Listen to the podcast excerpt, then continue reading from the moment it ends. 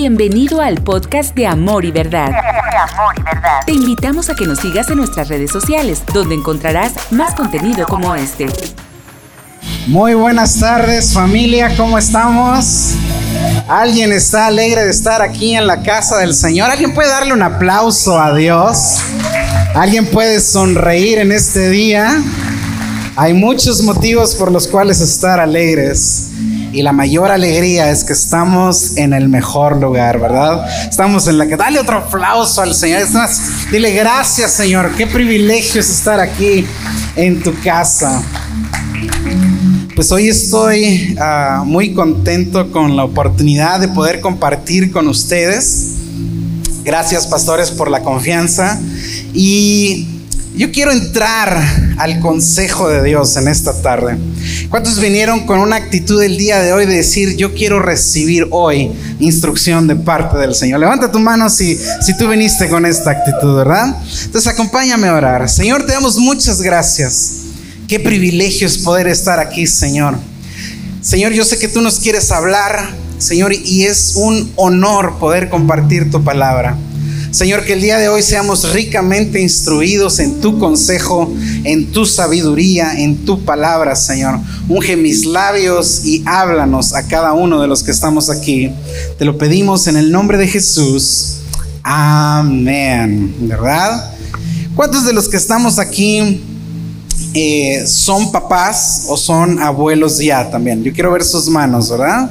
Wow, la gran mayoría. Sé que hay muchos jóvenes en esta iglesia pero un día, aunque no lo creas, te casarás y formarás una familia. Si tú no has perdido la fe en esto, ahí la llevas, ¿verdad? Eh, quiero hablar hoy un mensaje que siento que el Señor puso en mi corazón y he estado reflexionando mucho sobre esto. Y quiero hablarte acerca de la importancia de forjar a nuestros hijos, de enseñar a nuestros hijos en instrucción y en el consejo del Señor. Y, no soy tan bueno para titular mensajes y, y, con presentaciones ni nada de eso, pero hoy quise titular este mensaje, mis hijos, mis flechas, ¿verdad? Y quiero que me acompañes a leerles una escritura. Y si traes tu Biblia o enciende tu celular, ¿verdad? Si es que tú eres, la traes electrónica. En el Salmo 127 leemos un, una muy un muy bonito pasaje. Salmo 127, versos 3 al 5, ¿verdad? Nos dice la escritura de la siguiente manera. Dice, los hijos son una herencia del Señor. Dice, los frutos del vientre son una recompensa. Dice, como flechas en las manos del guerrero, dice, así son los hijos de la juventud. Dichosos los que llenan su aljaba en de esta clase de flechas, ¿verdad? Y yo como fiel cristiano que soy, ¿verdad? Este, me, me, apliqué muy bien este verso porque tengo tres hijos, ¿verdad? Y Dios me dio el privilegio de ser papá de tres hermosos hijos y es un honor de ver a ser padre y los que son abuelos ya fueron padres y es un honor, ¿verdad que sí? ¿Cuántos son papás y cuántos aman a sus hijos? ¿Verdad? Todos amamos a nuestros hijos, ¿verdad? Entonces, este, a mí esta, esta palabra se me hace muy, muy importante y muy hermosa porque dice que los hijos son la herencia que el Señor nos ha dado. Es el fruto, ¿verdad? Es una recompensa que Dios nos ha dado. Pero luego la parte que sigue es una parte que me encanta también porque me gusta verlo de esta manera. Dice, dice, son como flechas en las manos de un guerrero. Dice, así son los hijos de la juventud. Y, yo sé que hoy día ya no andamos ahí como apaches, ¿verdad? Como antes, ¿verdad? Y cosas de esas. Pero antes se usaban muchas las flechas. Y eran un instrumento de guerra, eran un instrumento, eran un arma para la batalla, ¿verdad? Era eh, el que tenía arco y el que era hábil con la flecha, pues tenía muchas oportunidades, sobre todo en tiempos de guerra. Y la Biblia nos dice que los hijos son como una flecha que uno direcciona, ¿verdad? Cuando uno tiene flechas y tiene arco, no es como que uno las agarra y nomás las está aventando a, donde sea. No. El guerrero tiene que agarrar su flecha, preparar. Las flechas tienen toda una preparación, ¿verdad? Y el guerrero tiene que agarrar esas flechas y apuntarlas, traer dirección hacia ciertos objetivos. Y yo quiero hablarte en los siguientes minutos de la responsabilidad y el privilegio que Dios nos da a ti y a mí como padres de familia de traer educación, de forjar carácter en la vida de nuestros hijos. No, no es de asombrarnos que yo creo que estamos viviendo en tiempos muy cambiantes, en tiempos realmente conflictivos en la vida. Hoy hay muchos valores que se han desvirtuado, hay muchos valores que se están redefiniendo y entre ellos yo creo que la familia es una de las cosas que como iglesia necesitamos reforzar y retomar. Yo creo que es nuestra responsabilidad como padres, ¿verdad? Forjar y educar a nuestros hijos. Ahora, en la Biblia yo me encontré, me encuentro con un pasaje que en lo, en lo personal me causa un poco de consternación. Y la consternación que me causa es porque es un pasaje donde yo encuentro a un hombre y a líderes y a una generación que estuvieron, eh, que de alguna manera presenciaron grandes cosas de parte del Señor. Ellos fueron testigos de primera mano de cómo el poder de Dios les dio toda una tierra para conquistar. De cómo Dios usó su poder para sacarlos de una tierra donde ellos eran esclavos y fueron exitosos en cuanto a los designios del Señor se trataba, pero algo sucedió. Hubo una grieta generacional que para mí eh, realmente fue un fallo porque no lo supieron manejar. Y acompáñame ahí, por favor, al libro de jueces, capítulo 2, versos 6 al 10. Y ahí vamos a leer, vamos a concentrarnos en este pasaje. libro de jueces, capítulo 2, versos 6 al 10. ¿Ok? Esto es lo que nos dice la escritura. Dice, después que Josué despidió al pueblo, y, y voy a hacer una pausa ahí, todos recordamos quién fue Josué, ¿verdad? Fue un hombre que sirvió a Moisés, fue un líder siervo, ¿verdad? Que apoyó a su líder Moisés en su tiempo y que Dios lo, lo galardonó y lo comandó para que él tenía la responsabilidad de repartir la tierra que Dios les había prometido. Pero nos dice la escritura que después de que Josué despidió al pueblo, Dice, cada una de las tribus salió para tomar posesión del territorio que Dios les había asignado. El verso 7 nos dice, los israelitas sirvieron al Señor todo el tiempo que vivieron Josué y los líderes. Fíjate, no solo habla del hombre que llevaba el liderazgo, sino habla de los que lo compartían también. Dice, vivieron Josué y los líderes que lo sobrevivieron. Dice, aquellos que habían visto las grandes cosas que el Señor había hecho por Israel. Verso 8. Entonces Josué, hijo de Nun, siervo del Señor, murió de 110 años de edad. Qué longevo hombre, ¿verdad? Qué, bien terminar esa edad.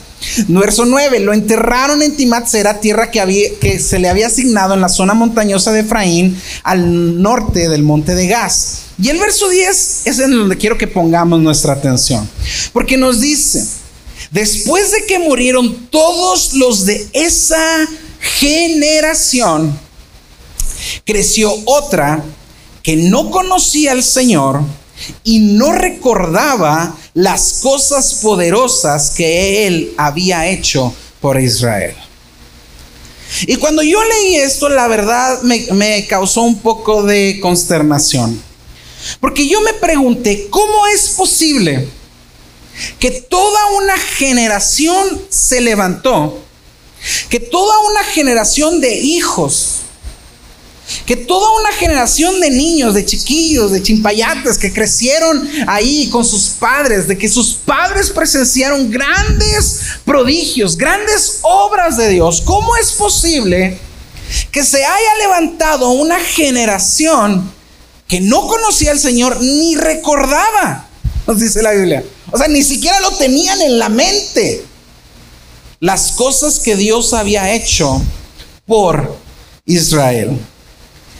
Y aunque algunos pudiéramos decir, bueno, es, que eso fue antes, ¿verdad? Porque antes no había los medios de comunicación que hoy hay, no había redes sociales, no tenían Twitter y cómo compartir el Evangelio, no tenían canales de YouTube. Ok, tal vez no contaban con esos privilegios que tú y yo hoy día contamos. Pero ellos contaban con algo que se llamaba tradición oral. Ellos transmitían, ¿verdad? De padres a hijos, de hijos y a generaciones. Ellos transmitían el conocimiento por medio de las conversaciones en el hogar. Y sin embargo, algo pasó. Hubo una grieta. Esto se perdió. Es como cuando unes una cadena, ¿verdad? Y de repente se rompe un eslabón y se rompe el seguimiento de la cadena. Algo sucedió, familia que se levantó luego una generación que no conocía al Señor y no recordaba las cosas que Dios había hecho. Y aunque yo digo, bueno, eso fue en el pasado, esto me hace pensar que no estamos muy lejos hoy de esta misma situación. De repente, pues en, el diario vivir, en mi trabajo, con la gente que me relaciona, de repente yo me encuentro hoy día con gente que aunque tú no lo creas, no conocen al Señor. Tal vez tienen una religión, tal vez siguen una tradición, pero en el fondo de sus corazones y en sus mentes ellos no conocen al Señor. Ellos no conocen lo que implica la salvación, lo que Jesús vino a hacer. En otras partes del mundo hay gente que ni siquiera ha escuchado el nombre de Jesús. Entonces no estamos muy lejos, familia, de ser una generación similar a la generación que le predeció a Josué y a sus líderes. Porque hoy día corremos el riesgo de que hay mucha gente que no conoce a Dios, que no sabe lo que Dios ha hecho por nosotros. Y la pregunta que viene a mi mente es, ¿qué vamos a hacer tú y yo al respecto?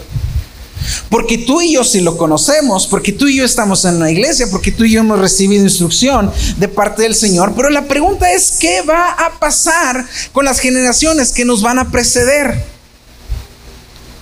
Algo de lo que yo estoy sumamente convencido, familia, es que un día yo me voy a ir y voy a partir con el Señor. Y no es como que me quiero ir ya, ¿verdad? Así que no me empujen. No dicen, es que yo estoy un paso de la gloria, pero no avienten. Cosas de esas. Y estoy muy seguro que un día el Señor me voy a, nos, nos, va a venir y nos vamos a ir con Él, no sé, o un día voy a fallecer y no voy a estar. Pero yo tengo que tener la seguridad que aunque mis hijos se queden, ellos tienen, ellos deben de seguir el consejo y la instrucción del Señor. ¿Por qué? Porque ellos tienen un padre, una madre que se los va a transmitir. Y yo creo y quiero hablarte en los siguientes minutos de esta responsabilidad. De hecho, Dios es tan sabio que instruyó a su pueblo, aún antes de la generación de Josué, Dios ya había instruido y lo había dejado como una ley para ellos. Acompáñame ahí a Deuteronomio 11, por favor, y ahí vamos a escuchar lo que Dios le dijo al pueblo que tenían que hacer. En Deuteronomio 11, versos 8 en adelante leemos, dice, por lo tanto, Dios les está diciendo al pueblo, asegúrense de obedecer cada uno de los mandamientos que les entregó hoy, a fin de que tengan fuerzas para tomar toda la tierra a la cual están a punto de entrar. Esto, es, esto era antes de que Josué entrara al plan, al plano de acción y repartiera la tierra. Y Dios les dice, si obedecen, disfrutarán de una larga vida en la tierra que el Señor les juró dar a sus antepasados y a ti que eres su descendencia, una tierra donde fluyen leche y miel. Papás, ¿cuántos anhelamos que nuestros hogares se conviertan en una tierra donde fluye la leche y la miel? ¿Verdad? Un hogar donde reina, eh, ahora sí que voy a aparecer canción, ¿verdad? Viva la fe, viva la esperanza, viva el amor, ¿verdad? Entonces, todos anhelamos algo así. Y es una promesa de Dios. Pero en el verso 18 se nos da la instrucción para tener una familia y una vida así. porque nos dice, verso 18 dice, por lo tanto, comprométete de todo corazón a cumplir estas palabras que te doy. Dice, átalas en tus manos, llévalas sobre la frente para recordarlas Enséñalas a tus hijos. Habla de ellas en tus conversaciones. Cuando estés en la casa, cuando vayas por el camino, cuando te acuestes, cuando te levantes. Dice, escríbelas en las marcas de la entrada de tu casa. Por eso me encanta aquí en la iglesia, que luego, luego, llegamos y nos encontramos aquí con la misión de nuestra iglesia. Y qué padre, porque no se me olvida. Dice, escríbelas en las marcas de entrada en tu casa. Y, el día el, el, lunes todos grafiteando sus casas con versículos, ¿no? hay cosas así. Dice, escríbelas en tu casa sobre las puertas de la ciudad, para que mientras el cielo esté sobre la tierra, tú y tus hijos prosperen en la tierra que el Señor juró dar a tus antepasados. ¿Sabes? El pueblo de Dios, el pueblo judío, se lo tomó tan literal que no sé cuántos han visto que muchos de ellos llevan una cajita aquí en la frente y a veces traen este, cosas atadas en sus manos. ¿Sabes por qué traen esa cajita? Porque en esa cajita ellos toman partes de la escritura y la traen en la frente. Ellos tomaron el consejo, la instrucción muy literal. Y qué padre es cuando tú y yo podemos traer el consejo de Dios y hablar de eso en nuestras casas y hablar de eso a nuestros hijos. Y cuando tú y yo podemos enseñar a nuestros hijos sobre el consejo y la instrucción de Dios, créeme, es un privilegio. Yo espero que tú seas de la clase de padres que siempre está hablando de las cosas de Dios con sus hijos. Yo espero que tú te sientas súper orgulloso de estar con ellos, de hablar de las cosas de Dios. No están ustedes para saberlo, pero sí estoy aquí para contárselos. Pero una de las cosas que a mí me encanta en la hora, en nuestra hora familiar, cuando estamos en la cena o cuando tenemos un tiempo de estar juntos, es que yo siempre le estoy preguntando a mis hijos qué están aprendiendo. De repente vamos a comer, ¿verdad? Y de repente los domingos llegamos y siempre mi pregunta es, ¿y qué aprendieron hoy en la iglesia? Y de verdad, me encanta preguntarles eso. Y a mí me encanta. Una vez estábamos ahí y es algo que me dio mucha risa. De repente estábamos en la casa y le pregunté a mi hija, a la menor, le dije, oye, ¿qué aprendiste en la iglesia? No, pues hoy vimos sobre la vida de José. Y luego dijo algo bien chistoso. Dice, voltea, dice, pero yo siento que, en esta familia, dice, ay, eh, mis hermanos son así como nos enseñaron ahí en la iglesia, dice, como los hermanos de José, dice. No digo yo, me quedé así serio, dije, ¿y por qué dices eso? Dice, sí, porque yo siento así como que mis hermanos me tienen envidia. Y eso es lo que me hizo reír mucho. Y de ahí surgió toda una conversación. Sabes familia, yo quiero invitarte el día de hoy, aprovecha los tiempos familiares. Aprovecha esos tiempos de estar a la mesa y poder platicar con tus hijos. Pregúntales, ¿qué están aprendiendo? Pregúntales cuáles son sus dudas.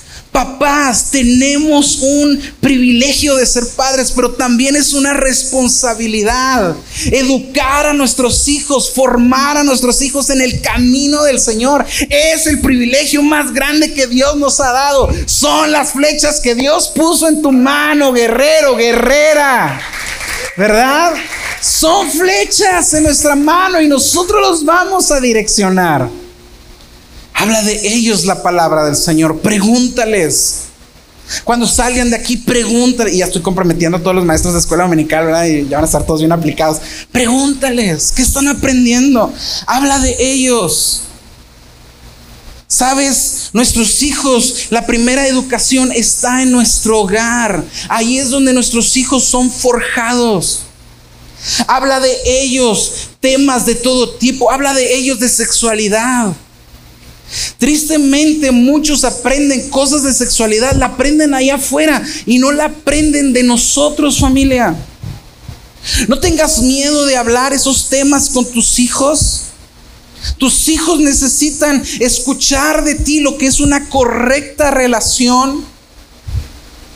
¿Cómo es la sexualidad? ¿Cómo debe llevarse a cabo? Ellos necesitan saberlos. Tus hijos necesitan verte. Hombres, ¿están aquí? Tus hijos necesitan ver que tú eres un hombre que besas a tu esposa, que la amas, que la cuidas, que la abrazas. Ellos lo necesitan ver. Y si son como mis hijos, siempre se van a voltear y, uy, qué asco. Eh, los quiero ver cuando anden de grandes, ¿verdad? Pero necesitan verlo de nosotros. ¿Por qué? Porque es nuestra responsabilidad. ¿Sabes? Tristemente en, los últimos años, nuestra cultura ha sufrido, una serie de decadencias sin precedentes. Hoy día, ¿verdad? Aunque estamos llenos de prosperidad y progreso, muchos de los valores morales, de las convicciones basadas entre lo correcto, están diluidas. Vivimos, quieras o no, en una era que está llena y plagada de relativismo. Y yo no sé si tú te has metido en esta onda a estudiar lo que es el relativismo, pero prácticamente el relativismo dice esto, si está bien para ti y te funciona, con eso está bien. Y yo me pregunto, ¿y dónde quedó la verdad absoluta? ¿Y dónde quedó el consejo del Señor? ¿Y dónde quedó la instrucción del Señor? O sea, puedo hacer cosas que aunque el Señor me dice que no haga, mientras me funcionen, ¿están bien? Eso es.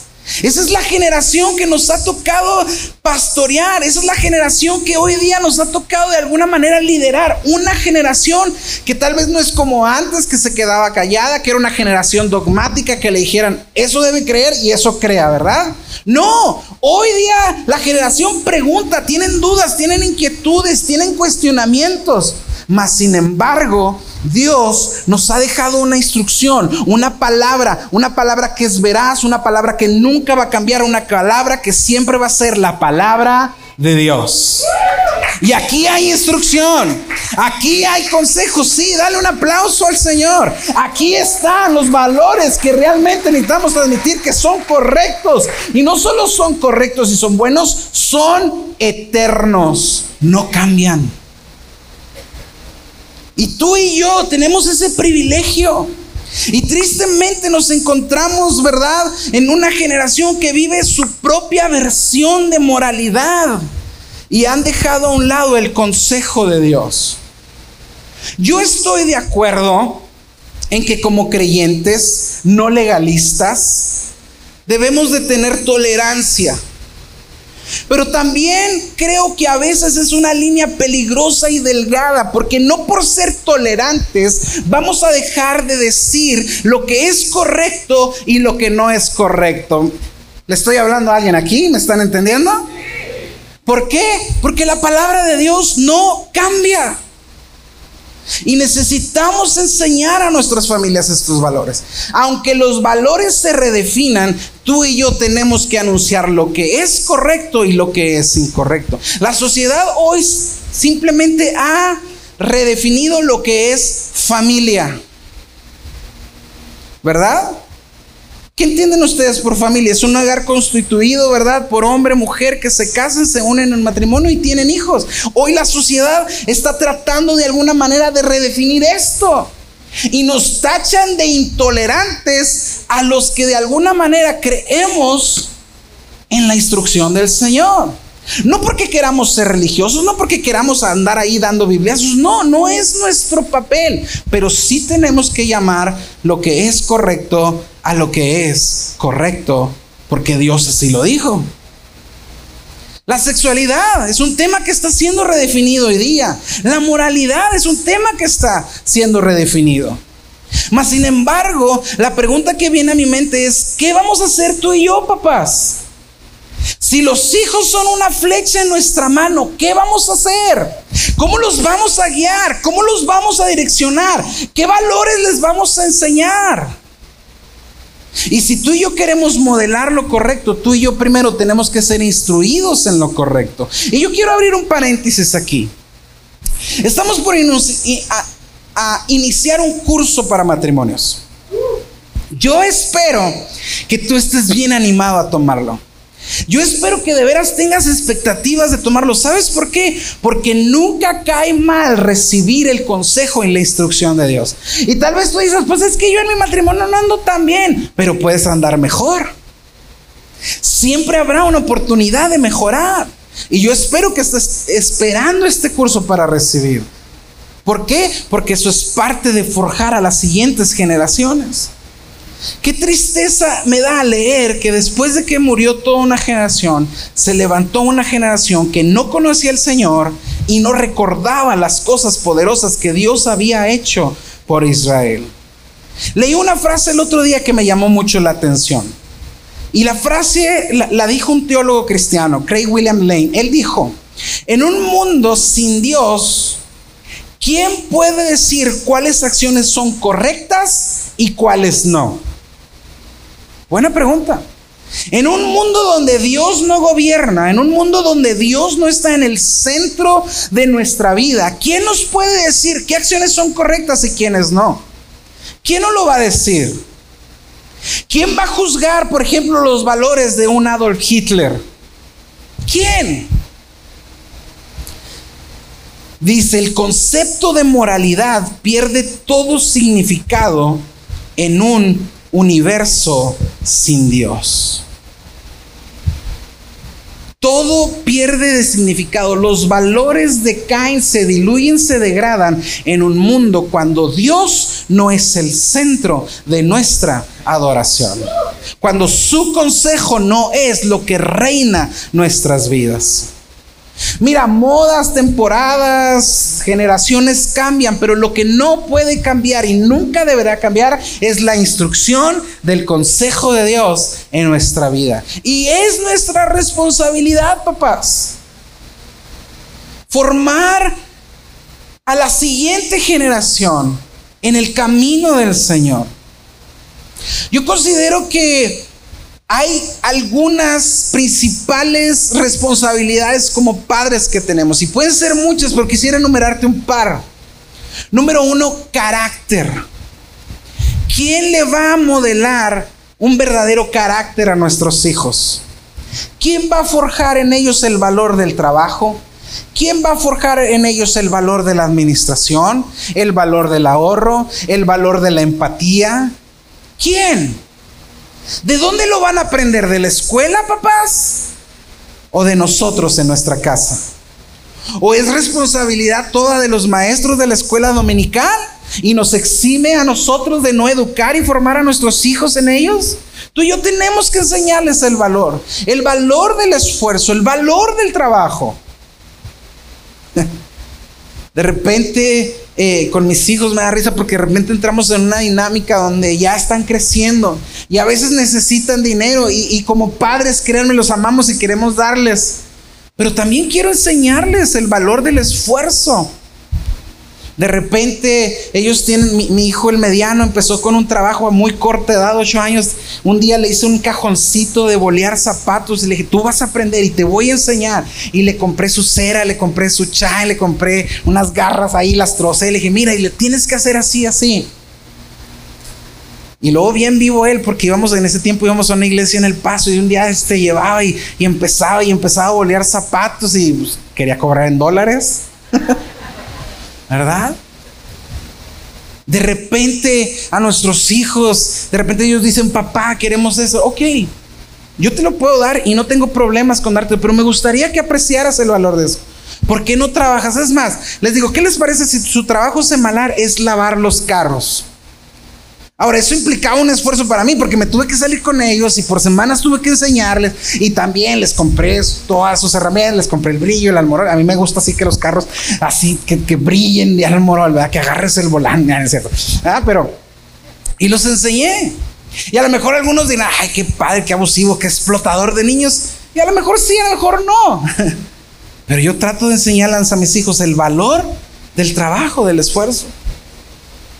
Tenemos que educar a nuestros hijos, familia. Tenemos que traer los valores del reino de Dios a sus vidas. Y lo vamos a traer a través de nuestro ejemplo, de lo que nosotros les enseñamos. Tenemos que enseñarles a nuestros hijos sobre la importancia de las relaciones, de relacionarse, de ser empáticos. El valor del perdón. Sabes, a veces nuestros hijos presencian nuestras discusiones. Y a veces ellos también, así como han presenciado cuando mamá o papá discuten y están arreglando un asunto, también han presenciado los momentos en que mamá y papá se piden perdón y se disculpan entre ellos. ¿Sabes? El disculparse es todo un arte. Implica sabiduría. El saber que la riegas y tener el valor de pedir disculpas y perdón, perdón, requieres a Dios y la sabiduría de Dios para eso. Pero los hijos lo ven. Los hijos también necesitan aprender a que cuando tú te equivocas, tú también puedes aprender a pedirle perdón a ellos. Y creo que el pastor nos lo ha enseñado en numerosas series. Que los hijos aprendan de nosotros el valor de las relaciones, de aceptarse, de ser tolerantes. La identidad. ¿Quién va a transmitir identidad a los hijos? Los libros, el libro de cívica y ética, No sé si existe esa materia todavía. Si existe, gracias, profe. ¿Quién lo va a modelar? ¿La escuela? ¿La maestra de la escuela? ¿O nosotros? ¿O nosotros vamos a enseñarles a nuestros hijos a no ser intolerantes, pero a la vez que ellos aprendan a diferenciar entre lo correcto y lo que es incorrecto? Nosotros. Los hijos son flechas en nuestra mano, familia. Y nosotros necesitamos traer la dirección a sus vidas. ¿Quién va a enseñarles el propósito de la vida? ¿Quién va a enseñarles que parte del propósito en esta vida es conocer a Dios y servirlo y adorarlo con todo su ser?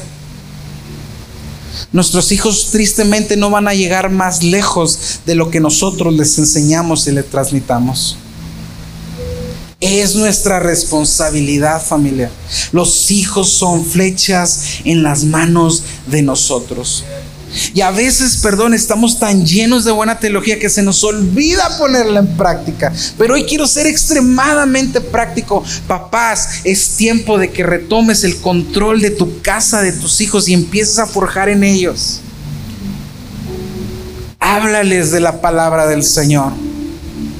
Establece un tiempo devocional con ellos. Sabes, mis hijos hay una regla si ellos quieren jugar videojuegos, estoy de acuerdo, pueden jugar, pero ellos tienen que leer. Y una vez mi esposa y yo vimos una película que se llama El Manos Milagrosas, la han visto, de un neurocirujano que su mamá lo ponía a leer. Y después me enteré que creo la mamá ni sabía leer, pero ella los ponía a leer. Y ese médico creció siendo una eminencia. Enséñales a tus hijos los hábitos de leer. Así como gastas en un buen, y a lo mejor va a pisar callos, así como gastas en un buen Xbox, gasta también en un buen libro. Sabes, tristemente en Latinoamérica son, el promedio de lectura de cada mexicano es de medio libro al año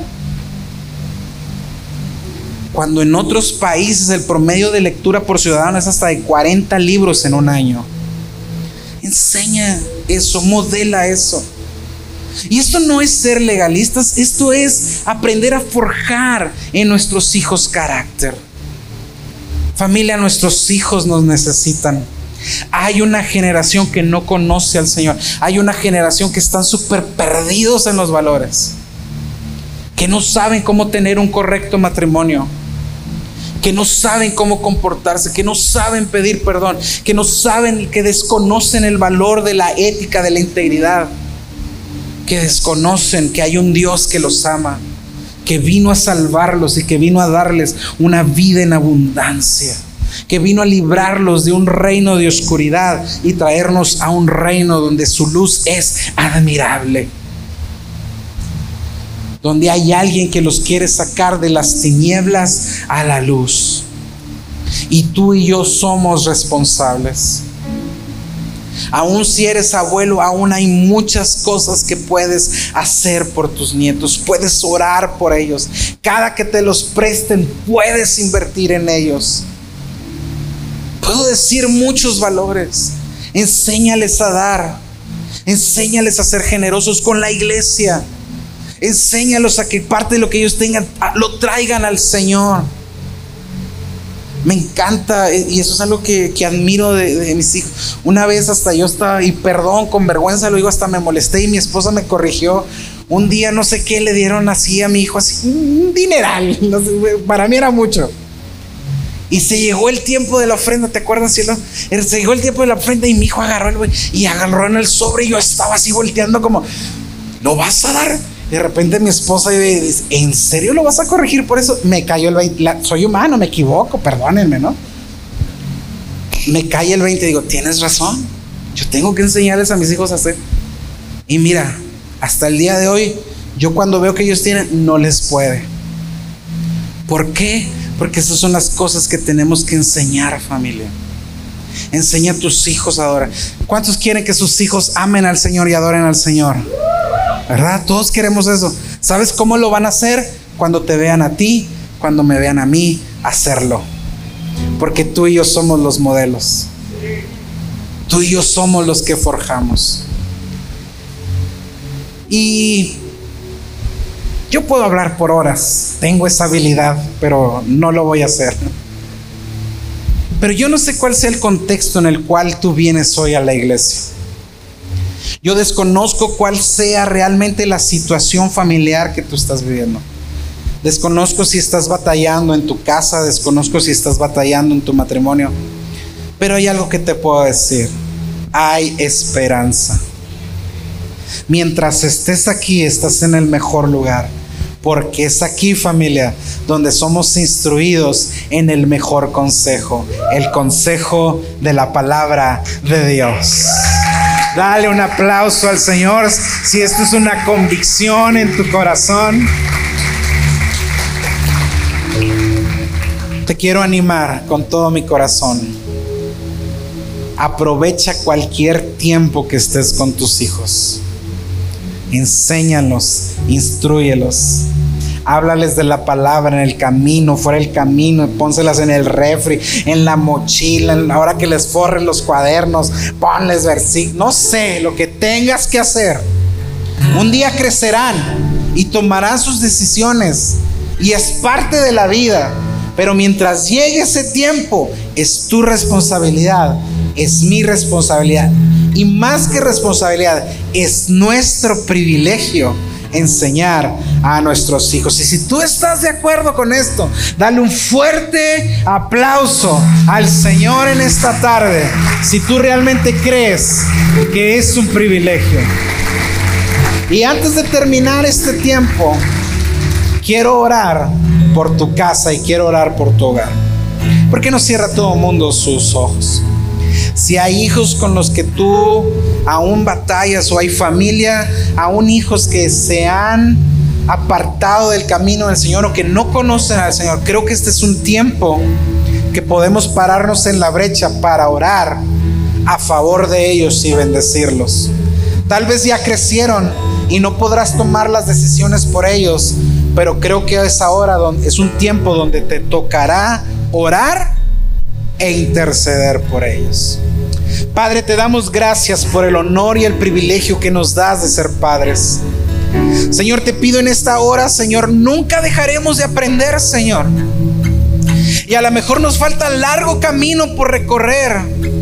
Pero en ese camino te pedimos sabiduría, Señor, para la instrucción de nuestro hogar. Tal vez nuestros hijos son pequeños y aún no crecen, pero enséñanos a enseñar a nuestros hijos, Señor, para que no se levante una generación que no te conozca y no te recuerde, Señor. Ayúdanos a instruirlos en tu palabra. Ayúdanos, Señor, a ser un guerrero sabio para dar dirección a nuestros hijos. Te lo pedimos en el nombre de Jesús. Tu familia y tus hijos y los hijos de tus hijos que te cubra con su gracia hasta mil generaciones. Tu familia y tus hijos. Gracias por escuchar este podcast. Nos encantaría que fueras parte de esta gran familia. Para mayor información, búscanos en Facebook como CC Amor y Verdad. that.